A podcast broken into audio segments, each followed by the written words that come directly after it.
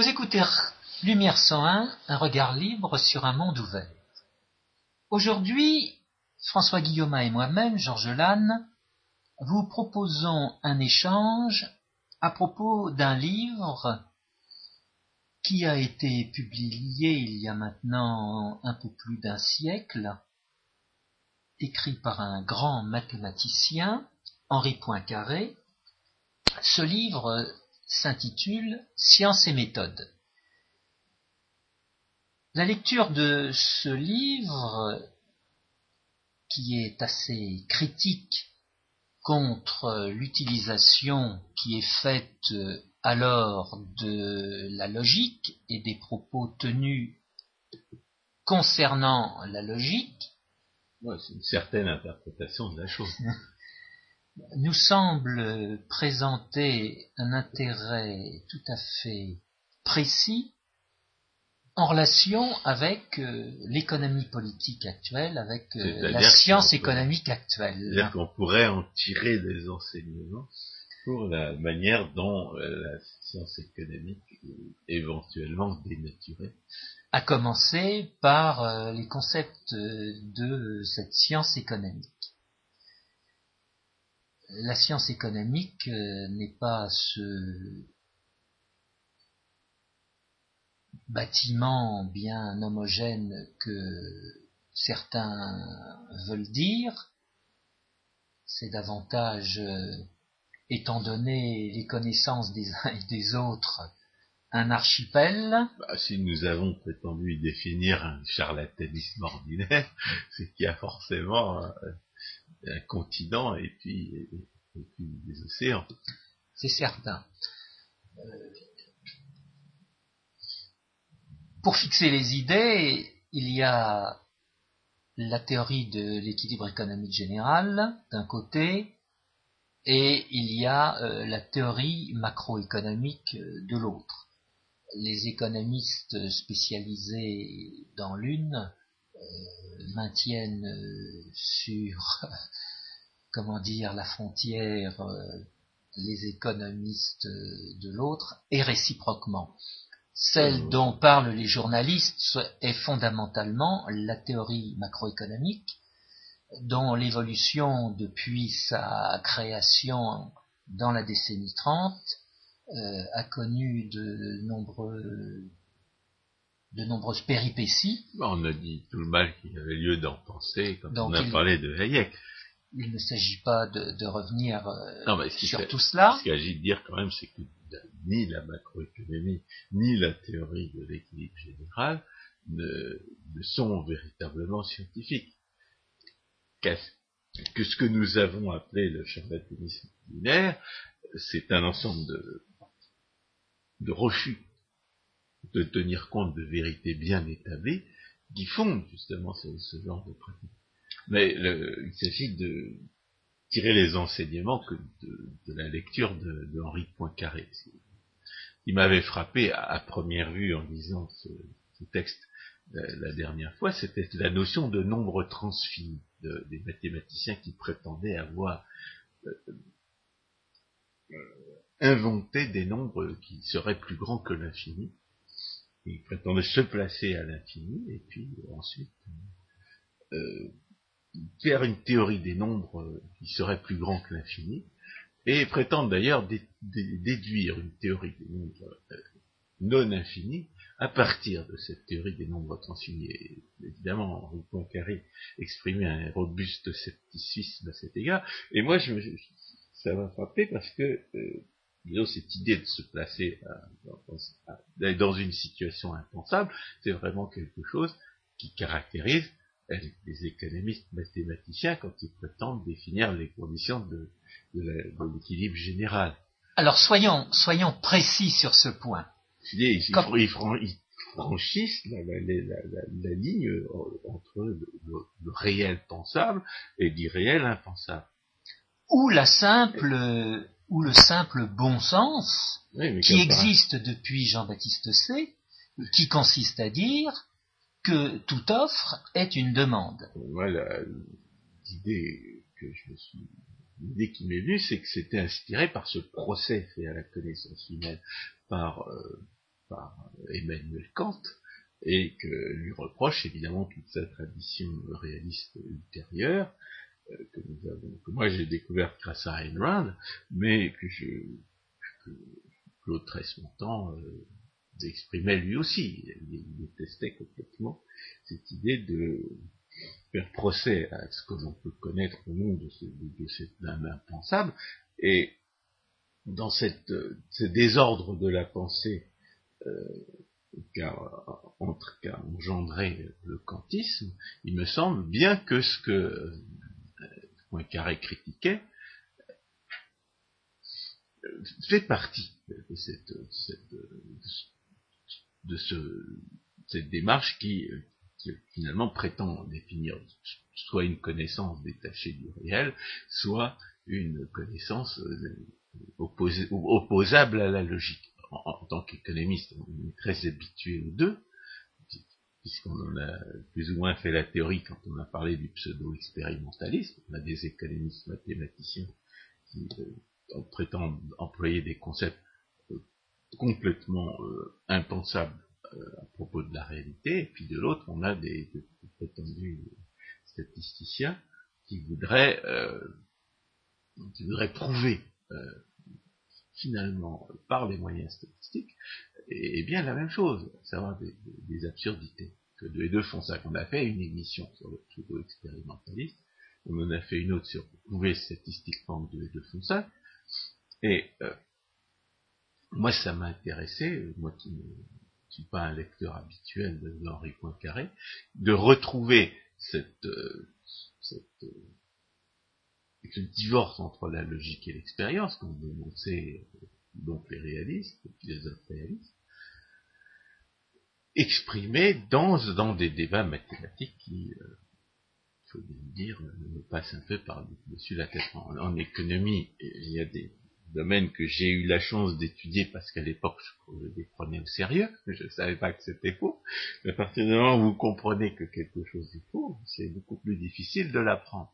Et, par exemple, l'économie mathématique, la théorie de l'équilibre général, euh, jamais, je n'ai jamais véritablement appris. L'économétrie, j'en ai fait autant que possible, mais là, l'économie mathématique, j'en ai certainement moins fait que, que Georges Latte. C'est d'ailleurs pour ça que je lui, je lui abandonne le, le soin de, montrer ce que, ce que Poincaré lui inspire vis-à-vis de l'économie mathématique. Pour ma part, je ne retiens que les conditions strictement impensables de la concurrence pure et parfaite, l'atomicité du marché, l'infinie multiplicité des, des, offreurs, le caractère absolument parfaitement élastique des courbes de demande, et toutes ces, toutes ces choses euh, totalement impensables, qui justement, en signalant qu'on avait affaire à quelque chose d'inapplicable à la réalité, euh, donnaient pas véritablement envie de, l'étudier davantage, à partir du moment où on n'en avait pas eu l'occasion auparavant.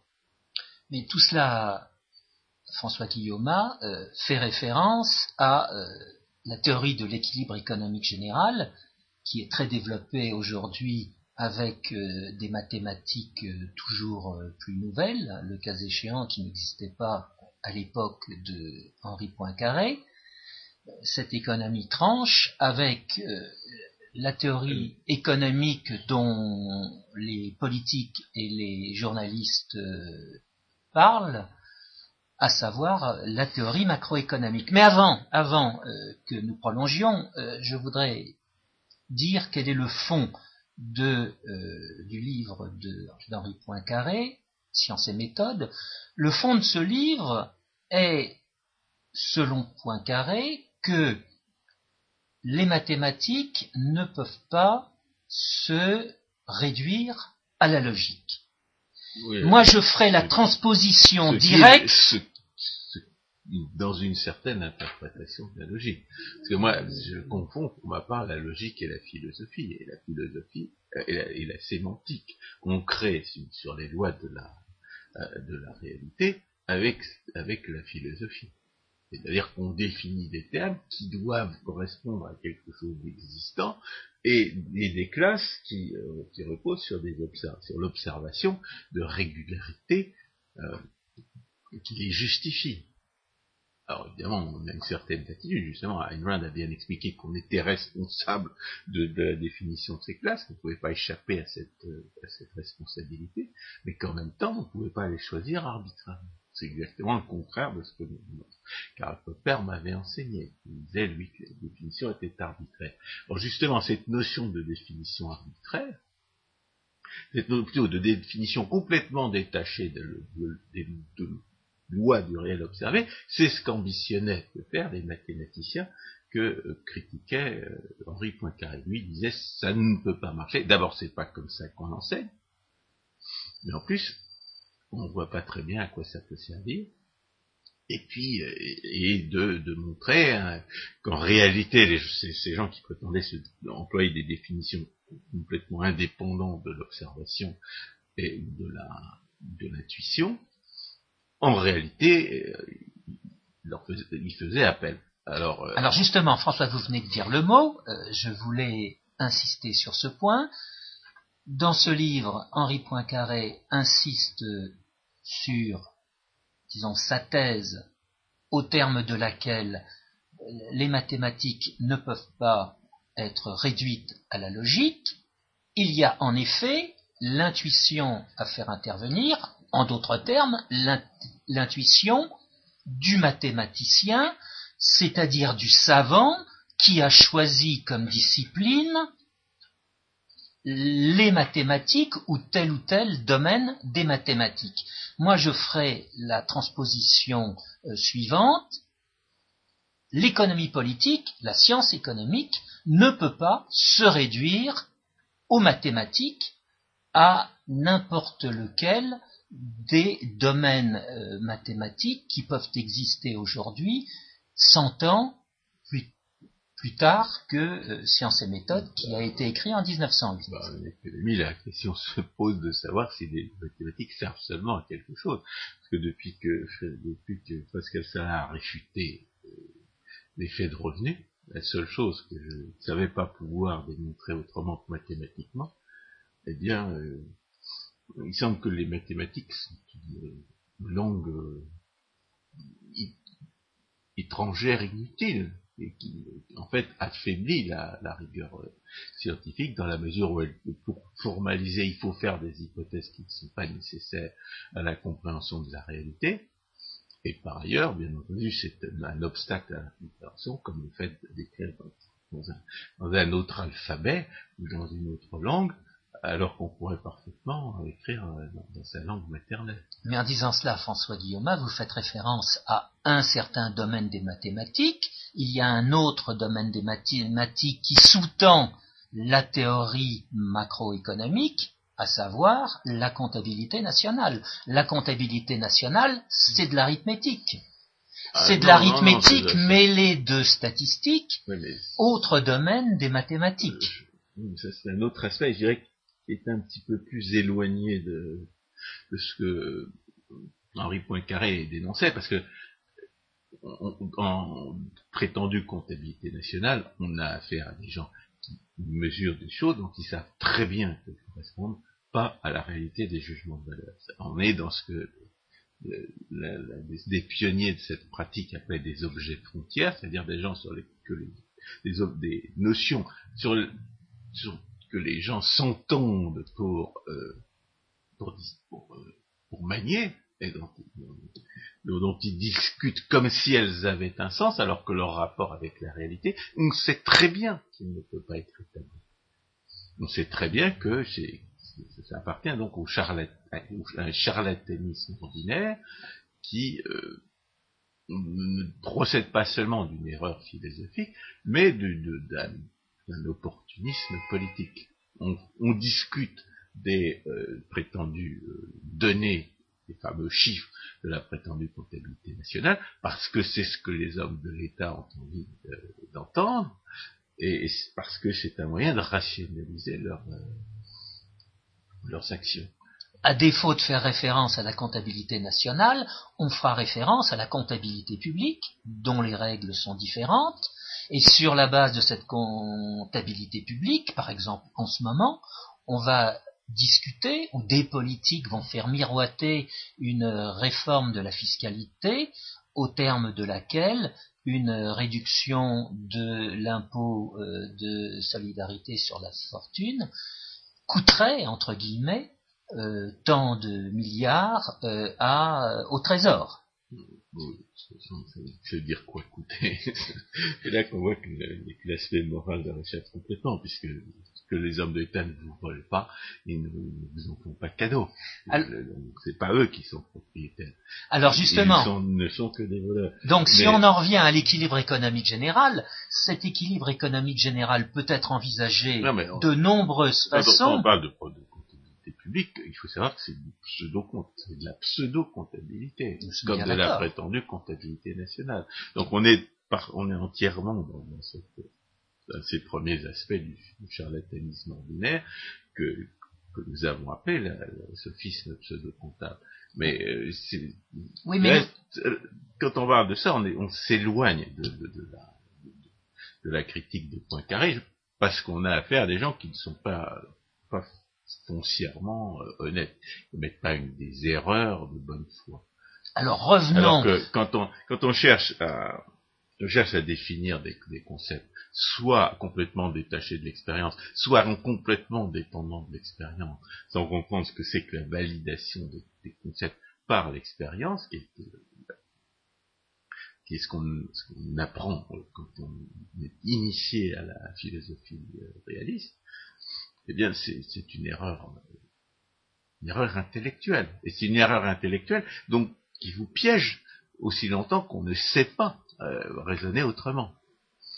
quand vous prenez Karl Popper pour un, maître à penser, euh, vous, refusez de voir les contradictions de, cette pensée parce que euh, parce que vous ne connaissez rien à la place. Dès, dès lors qu'on vous a offert quelque chose d'autre à la place, et que vous êtes même rendu compte que ces contradictions-là, qui sont celles du positivisme, prétendue philosophie qui réfute toutes les philosophies et donc se réfute elle-même. À partir du moment où vous avez ces contradictions-là sont euh, précisément ce qui va vous permettre d'acquérir de nouveaux moyens de preuve dans le raisonnement.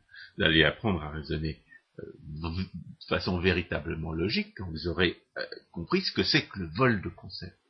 C'est-à-dire le fait d'utiliser des mots euh, dans, votre discours euh, ostensible, euh, affirme qu'ils n'ont pas de fondement, que, vous n'avez pas le droit de vous en servir.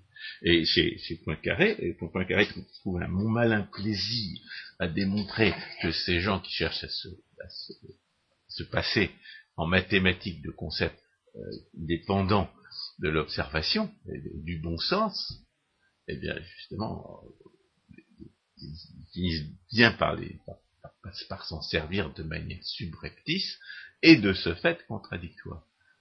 Euh, l'avantage des mathématiques étant qu'une fois que vous avez mis le doigt sur une contradiction, on n'est plus censé euh, la prendre au sérieux. Alors que justement, dans le charlatanisme ordinaire de l'économie, qui est une science euh, par nature politisée, eh bien le fait que bah, les contradictions sur lesquelles vous pouvez mettre le doigt ne,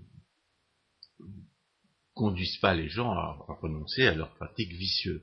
Et c'est un point sur lequel Henri Poincaré met l'accent, relativement à certaines logiques nouvelles de son époque, où, une fois pris dans une contradiction, ces logisticiens, comme il les dénommait, euh, vont essayer par euh, des artifices à sortir de cette euh, contradiction sans remettre en question toute la démarche qu'ils ont suivie pour en arriver là. Mais François... Il y a des retournements remarquables que, décrit justement Poincaré. Moi, je trouve que c'est très bien que ces gens tirent au moins les conséquences des, contradictions sur lesquelles on a attiré leur attention.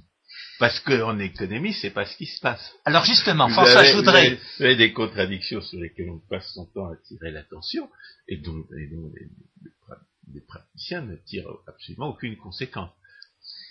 Je voudrais prendre l'exemple de cet équilibre économique et faire apparaître le grand écart que ce concept amène euh, les économistes, entre guillemets, à faire. Je le disais il y a quelques secondes, au départ, Jean-Baptiste C., nous sommes au début du XIXe siècle,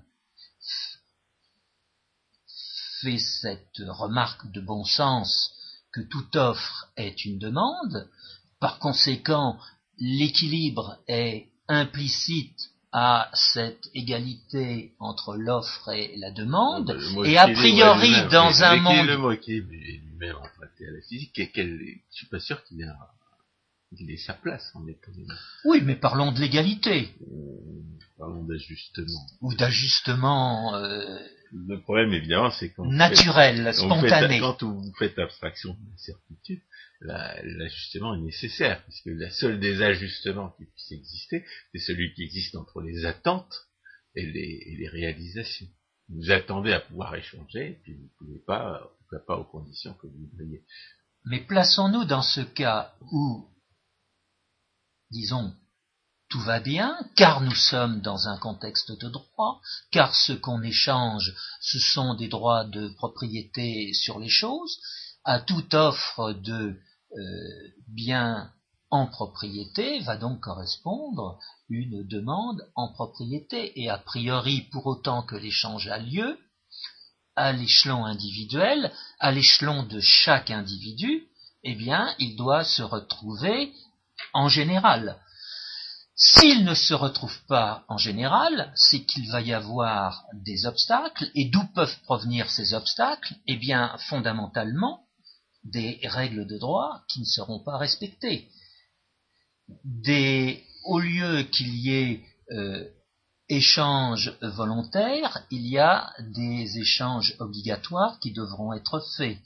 Ou bien il y aura des prélèvements, entre guillemets, qui seront faits sur l'offre ou sur la demande. Bref, interviendra un deus ex machina qui empêchera que l'ajustement spontané, automatique, sauf se, se, réalise entre l'offre et la bah, demande. Surtout la réglementation qui interdit les échanges. Bien, nous sommes au début du XIXe siècle. Là-dessus, il y a un bien qui va, qui est laissé de côté ou qui va être euh, chargé de euh, nombreux euh, caractères magiques, c'est la monnaie eh bien, cela nous situe dans euh, le troisième tiers du XIXe siècle. C'est Valras, c'est Valras qui reprend cet euh, équilibre de euh, Jean-Baptiste C et qui introduit la monnaie et qui, le cas échéant, va dire que cette monnaie crée un désajustement entre l'offre et la demande. Bien plus, à l'époque, le concept de demande n'est pas appliqué à la monnaie, le concept d'offre n'est pas appliqué nommément à la monnaie. Bien plus, euh, à partir du moment où quelqu'un offre un bien en propriété pour obtenir de la monnaie, son obtention de monnaie va être qualifiée par les économistes de non-demande.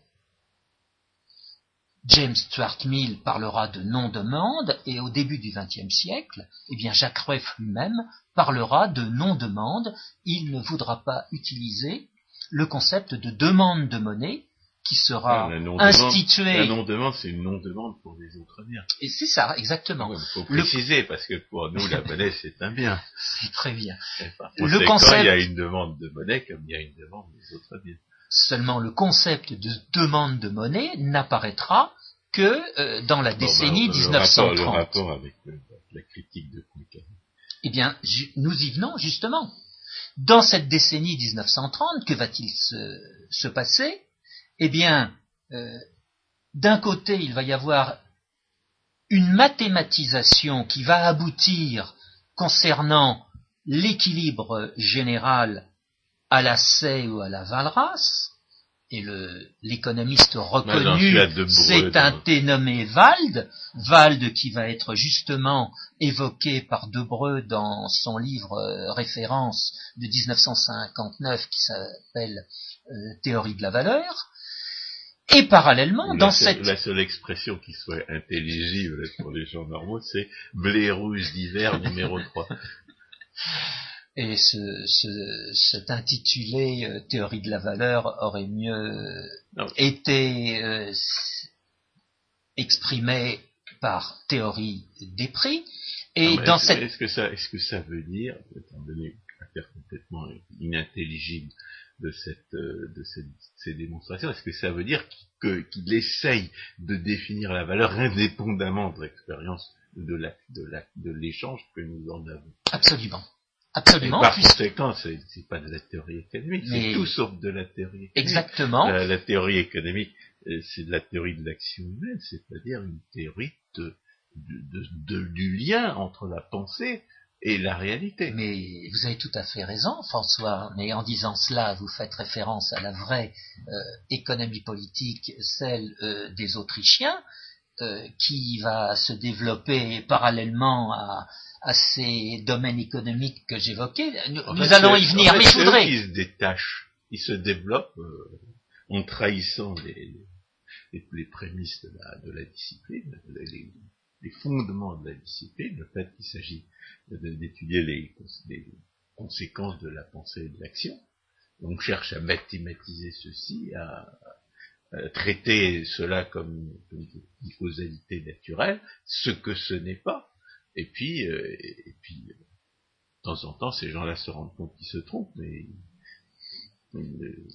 ils, font comme les, logisticiens que dénonce Poincaré. Ils, ils essayent de transformer leur, euh, euh, résultat à partir de la même démarche erronée au lieu de la remettre en cause. Exact. Mais parallèlement à euh, ces économistes qui vont donc établir une théorie de l'équilibre économique général mathématisée, ce que Debreu en 1959 appelle donc théorie de la valeur, mais en sous-titre, il parle d'axiomatique de euh, la théorie des prix. C'est très important parce que d'après ce que j'ai compris de la définition implicite de l'axiome, dans les débats où euh, Poincaré euh, intervient, l'axiome c'est quelque chose qui, n'est pas certainement et, nécessairement vrai, c'est pas une proposition, on ne peut pas imaginer qu'elle soit fausse, c'est une, une proposition que l'on prend comme point de départ d'un raisonnement, le, dont, le raisonnement dont la validation sera assurée par son caractère non contradictoire éventuel. Or, ça, c'est pas de l'économie, c'est de la mathématique. C'est justement l'ambition des gens que critiquait euh, Poincaré que cette prétention à définir une, théorie euh, indépendamment de, l'expérience euh, concrète de l'action. Mm-hmm. Alors évidemment, euh, chez les mathématiciens, c'est plus c'est plus justifié, parce qu'après tout, on ne sait pas si ça ne peut pas donner des, résultats utilisables. Après tous les nombres imaginaires, on aura bien trouvé a posteriori une utilisation.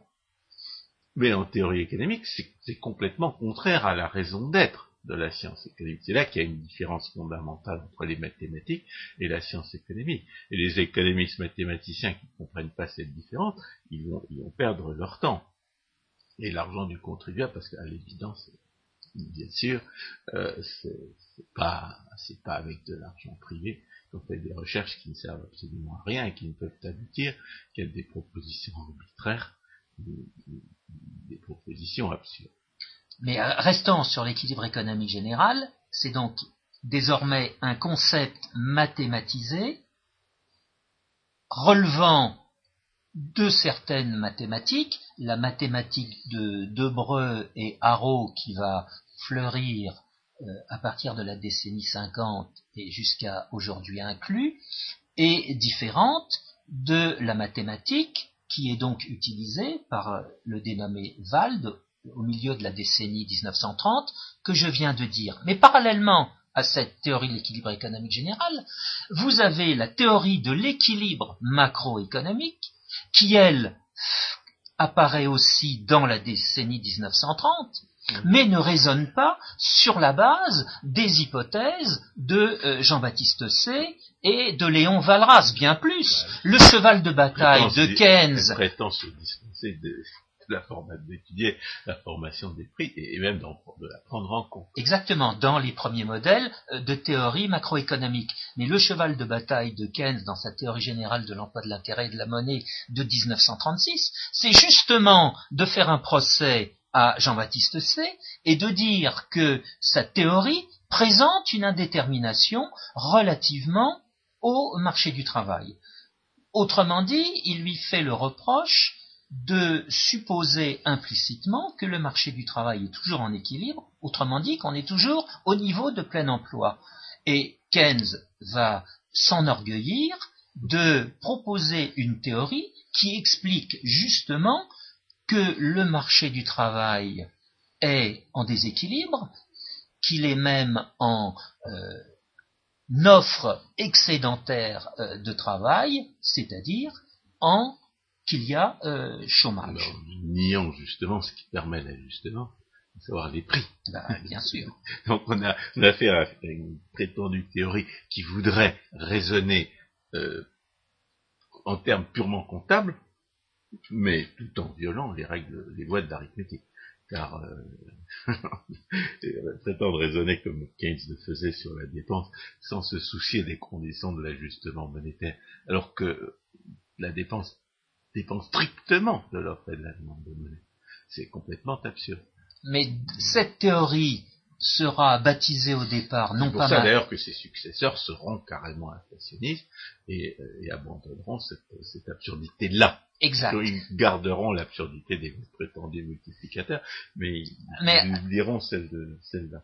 Avant d'en arriver à, ce point, euh, au départ, cette théorie euh, macroéconomique ne va pas être dénommée ainsi.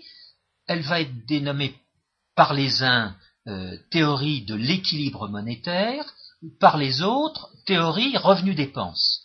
L'équilibre macroéconomique étant effectivement défini par une égalité comptable, c'est-à-dire une égalité arithmétique, entre le revenu ou la production, donc pour ces macroéconomistes, euh, le concept de revenu et le concept de production, c'est la même chose. Cette égalité revenu-production à la dépense. La dépense ayant deux éléments principaux, euh, la consommation et l'investissement. Et la théorie de Keynes bien connue va consister à dire que ex ante, pour autant que euh, le revenu est supérieur à l'addition de la consommation et de l'investissement, il y a un déséquilibre. Et en conséquence, oui, non, mais je, je qui tiennent pas compte de la monnaie. Mais bien sûr, et à ce moment-là, c'est la justification pour introduire un deus ex machina, l'État en l'espèce, qui grâce aux dépenses qu'il va engager, pourra établir un équilibre qui, bien évidemment, correspondra à une résorption du chômage et à un plein emploi. Autrement dit, avec bah, le rapport avec Poincaré, c'est que nous sommes dans la décennie 1930 avec deux définitions de l'équilibre économique général, qui n'ont strictement rien à voir avec l'équilibre de bon sens qu'avait introduit Jean-Baptiste C. Autrement dire, le concept. Ça veut dire qu'à partir du moment où on quitte l'expérience de l'action et de la pensée, on peut aboutir à des, résultats qui sont contradictoires. Absolument. Exactement comme les logisticiens qui prétendaient euh, raisonner sur les nombres transfinis et qui, les, qui et dont les uns leur prêtaient certaines caractéristiques et, et d'autres leur prêtaient des caractéristiques opposées. Exact, bien plus. L'équilibre macroéconomique de Keynes, c'est typiquement la transposition de euh, cet infini actuel dont parle Poincaré, c'est-à-dire qu'on suppose qu'on est à l'équilibre de plein emploi. Et on va voir comment, dans les faits, on peut arriver à cette situation grâce à une politique économique. Oui, alors l'équilibre de plein emploi, ça fait complètement abstraction de, des attentes des entrepreneurs, des ah, erreurs qu'ils peuvent commettre. Mais bien sûr. C'est un raisonnement qui ne tient pas compte du fait que les sommes dépensées sont égales aux sommes reçues. et qui ne se rend pas compte que la seule possibilité d'introduire des trous dans cette stricte identité comptable, c'est qu'il y ait davantage de monnaie ou qu'il y en ait moins. Exact. Mais cette euh, notion d'anticipation bah, va justement donner lieu à toute une littérature à partir de la décennie 1940, littérature qui va connaître disons, ces morceaux de bravoure dans la décennie 1950 avec les économistes de euh, l'école monétariste naissante de Chicago qui vont s'intéresser économétriquement aux relations qui existent entre euh, les variations de la quantité de monnaie et ce qu'on appellera les anticipations inflationnistes. Ah, ça veut dire quoi? Ça veut dire qu'on va réintroduire dans le raisonnement sur la dépense la seule chose qui puisse affecter la dépense, c'est-à-dire l'offre et la demande de monnaie. Nous y sommes. les charlatans keynésiens qui avaient précédé. Et lesquels charlatans keynésiens étant pris de court, quelques années plus tard, c'est-à-dire dans la décennie 70, vont introduire... Vous avez déjà un peu réintroduit la monnaie, parce que l'absurdité de Keynes vite été euh, oui, mais il n'avait pas, il n'avait pas introduit les anticipations, ça manquait. Eh bien, ces anticipations vont être introduites. Il n'y a plus de keynésianisme. si, alors justement, c'est le, keynésianisme de la le seppuku définitif de l'approche keynésienne. C'est le keynésianisme de la décennie 70 qui fait intervenir cette fameuse hypothèse des anticipations rationnelles. On, ne garde plus de la macroéconomie que les, que les objets frontières et le pseudo-expérimentalisme dans ces conditions. C'est pour ça, il faut... C'est-à-dire qu'on discourt sur des, sur, des, sur des chiffres dont on sait qu'ils n'ont pas de fondement en théorie de la valeur, et, on, et, sur des, des, relations, sur des corrélations dont, le, dont le raisonnement a priori se passe complètement pour démontrer la, la, la réalité des lois économiques. Exact. Et on peut Alors, avec ce paradoxe d'ailleurs que si, si on ne manie que ces, que ces objets frontières-là, eh bien finalement le, raisonnement macroéconomique euh, permet beaucoup mieux de les, de les prédire que le, que le raisonnement euh, logique, à la fois parce que le raisonnement logique justement ne, reconnaît pas de lien nécessaire entre ce dont il parle et, et les chiffres qui sont en question, et aussi parce que les chiffres qui sont en question ne se soucient absolument pas d'observer ce que le raisonnement logique considère comme, comme essentiel. Ça, ça fait l'objet du, discours du prix Nobel de, de, Friedrich Hayek, The Pretense of Knowledge, que j'ai traduit par le, la falsification de la science. Il n'est pas, euh, certes pas, une traduction littérale. Alors c'est comme ça que depuis la décennie 1930, vous avez deux courants de pensée, mais qui malheureusement ont pignon sur rue et sont les seuls euh, il soit fait référence soit explicitement, soit implicitement.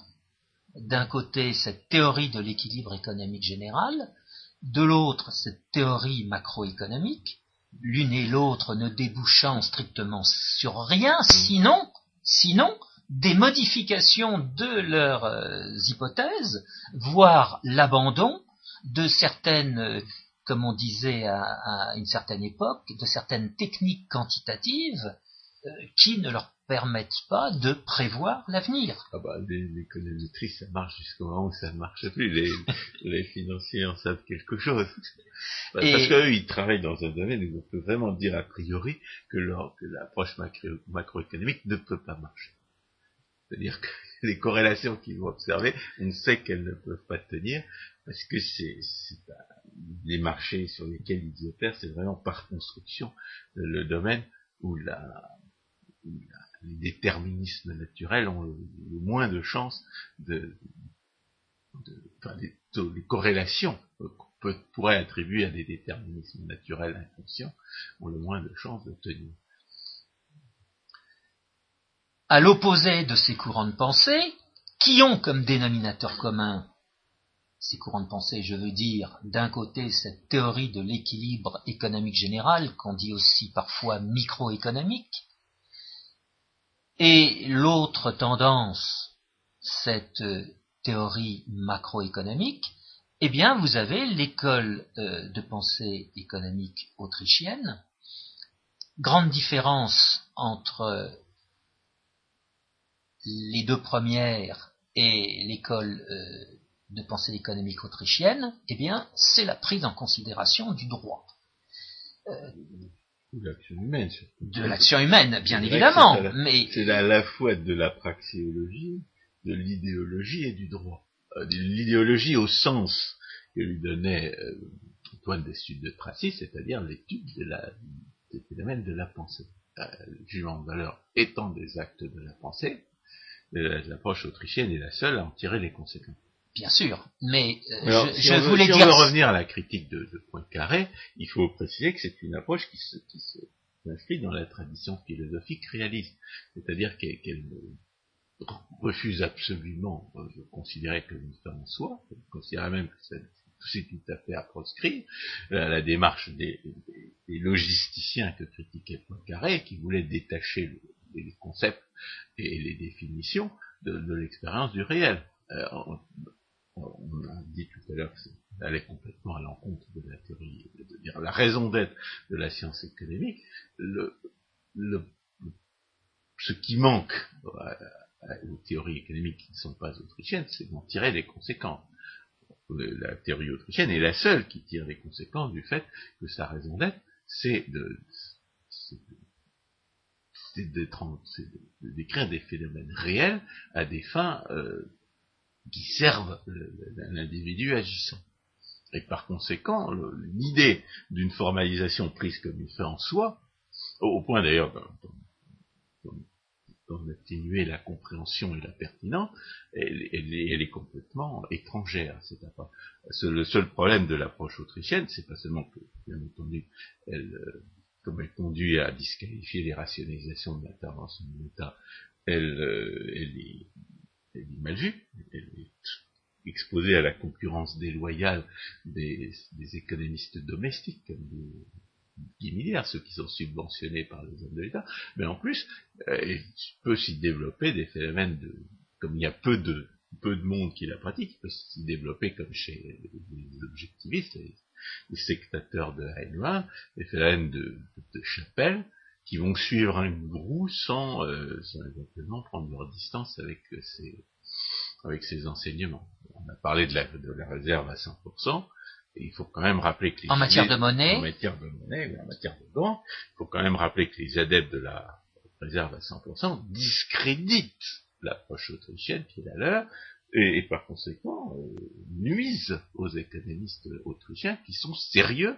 et qui savent que, c'est de la mauvaise théorie euh, monétaire, de la mauvaise euh, conception de la gestion bancaire et de, l'analphabétisme en matière d'instruments financiers. Donc, on n'est pas aidé. si on veut résumer la chose.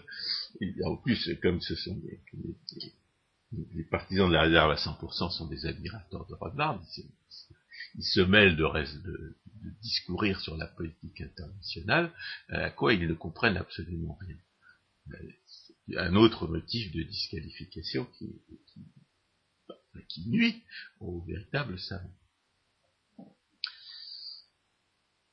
Autrement dit, euh, je j'opposais il y a un instant l'école de pensée économique autrichienne aux théories de l'équilibre économique général et euh, à la théorie macroéconomique sur la base des règles de droit euh, qui sont laissées de côté par ces écoles, parce que j'avais pris pour point de départ Jean-Baptiste C, qui lui intégrait ces règles de droit et parce que euh, ces écoles se veulent à leur façon euh, les continuateurs avec euh, des, modifications de la pensée de Jean-Baptiste C. Mais de la même façon, l'école économique de pensée autrichienne est fondamentalement en harmonie avec la pensée de Jean-Baptiste C, pour la raison que vient de dire François Guillaume, c'est que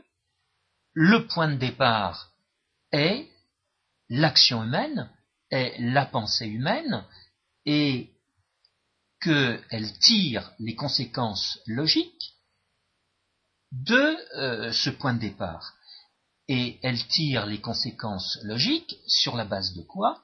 Eh bien, sur la base des règles de la logique et de l'intuition de l'économiste.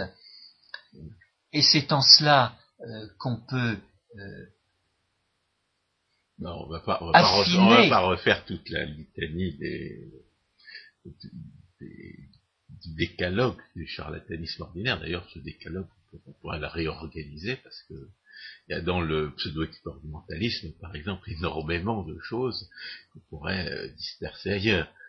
Euh, moi, j'en conclurais quand même à lire Poincaré que les mathématiciens, pour des raisons politique ou pour d'autres raisons, parce qu'ils peut-être qu'ils sont plus intelligents que la plupart des économistes, sont généralement plus honnêtes que la plupart des économistes. Mais euh, comme on voit tellement de, physiciens, de mathématiciens qui sont socialistes, euh, ça n'implique pas forcément qu'ils sachent raisonner en dehors de leur domaine de compétences, ce qu'ils ont quelquefois tendance à penser. Enfin, notamment Bertrand Russell, qui était un épouvantable pseudo-démocrate socialiste, plus, qui se voudrait d'un sophisme à l'autre dans, dans, une débauche vraiment avec une, un peu en philosophie politique. Et dans cet ouvrage, euh, Henri Poincaré là comme euh, proie facile en matière euh, de logique. Mais pour qu'on croit, oui, il, il détruit sa logique c'est pas lui la proie, c'est Bertrand Russell qui est la proie. Oui, c'est ce, que ben c'est ce que j'ai dit. Euh, mais pour conclure, euh, justement, dans euh, cet ouvrage... Euh, dire Bertrand Russell était moins bon, moins bon philosophe et moins bon mathématicien que Malheureusement, la logique qu'il a mis sur pied a fait florès par la suite, cette fameuse logique propositionnelle. Mais euh, dans cet ouvrage, et on, va conclure par là, Henri Poincaré met en garde euh, les euh, honnêtes gens contre l'application des mathématiques justement aux sciences physiques, mais aussi à ce qu'il appelle les sciences morales. Au nombre ce qui est intéressant, c'est qu'il montre que les sciences physiques ont vraiment une autre raison d'être que les mathématiques, dans la mesure où elles ne peuvent absolument pas se passer de, prendre en compte les lois de la réalité. Exact. Elles font leur concept sur les lois de la réalité. Mais euh, il va en particulier euh, dire aux...